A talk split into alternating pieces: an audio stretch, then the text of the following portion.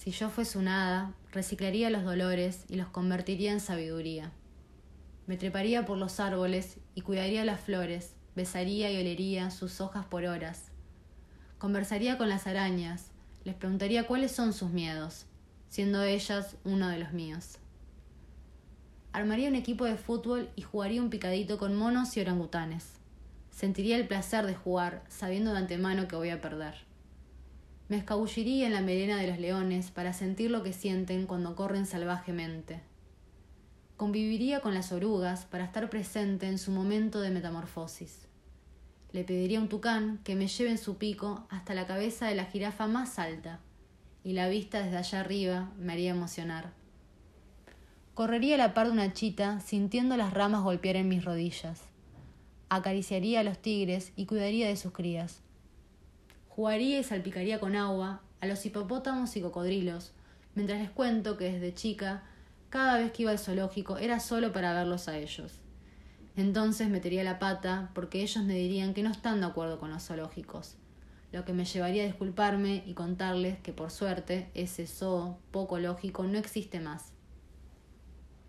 Nadaría con los peces y sentiría su temor. Los miraría a los ojos y les pediría perdón. No me molestaría conversar con un tiburón, pero le pediría que no se acerque mucho, que son mi peor y mayor miedo. Aunque supongo que con un abrazo se solucionaría. Me enredaría en las algas y me comería un par. Me quedaría un largo rato mirando las estrellas de mar e intentaría recordar cada uno de sus colores. Hay naranjas, fucsias, amarillas, incluso azules. Dormiría sobre un pez globo y me metería dentro de todas las burbujas que aparezcan en el camino.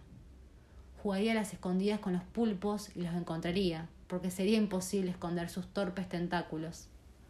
Nadaría a la par de los caballitos de mar y les contaría que por suerte mi papá nunca pudo cumplirme el capricho de tener uno. A ellos también les pediría perdón y los tranquilizaría diciéndoles que hoy sé que son felices en su hábitat natural. Mantendría un vínculo con el camarón sin la necesidad de llevármelo a la boca. Me sumergiría hasta lo más profundo y mi problema de los oídos no existiría.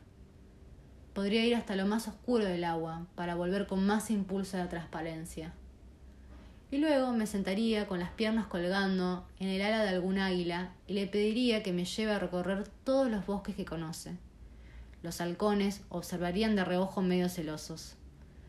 En el lomo de un lobo sentiría cómo la nieve me moja la cara y les contaría lo mucho que me atrae su mirada y su algo espiritual que no me deja de fascinar. Hablaría horas y horas con los flamencos, me reiría con las ardillas voladoras y a los canguros les daría muchísimos besos. Migraría con los pájaros sobre los océanos y desde arriba saludaría a todos los animales que conocí en el agua.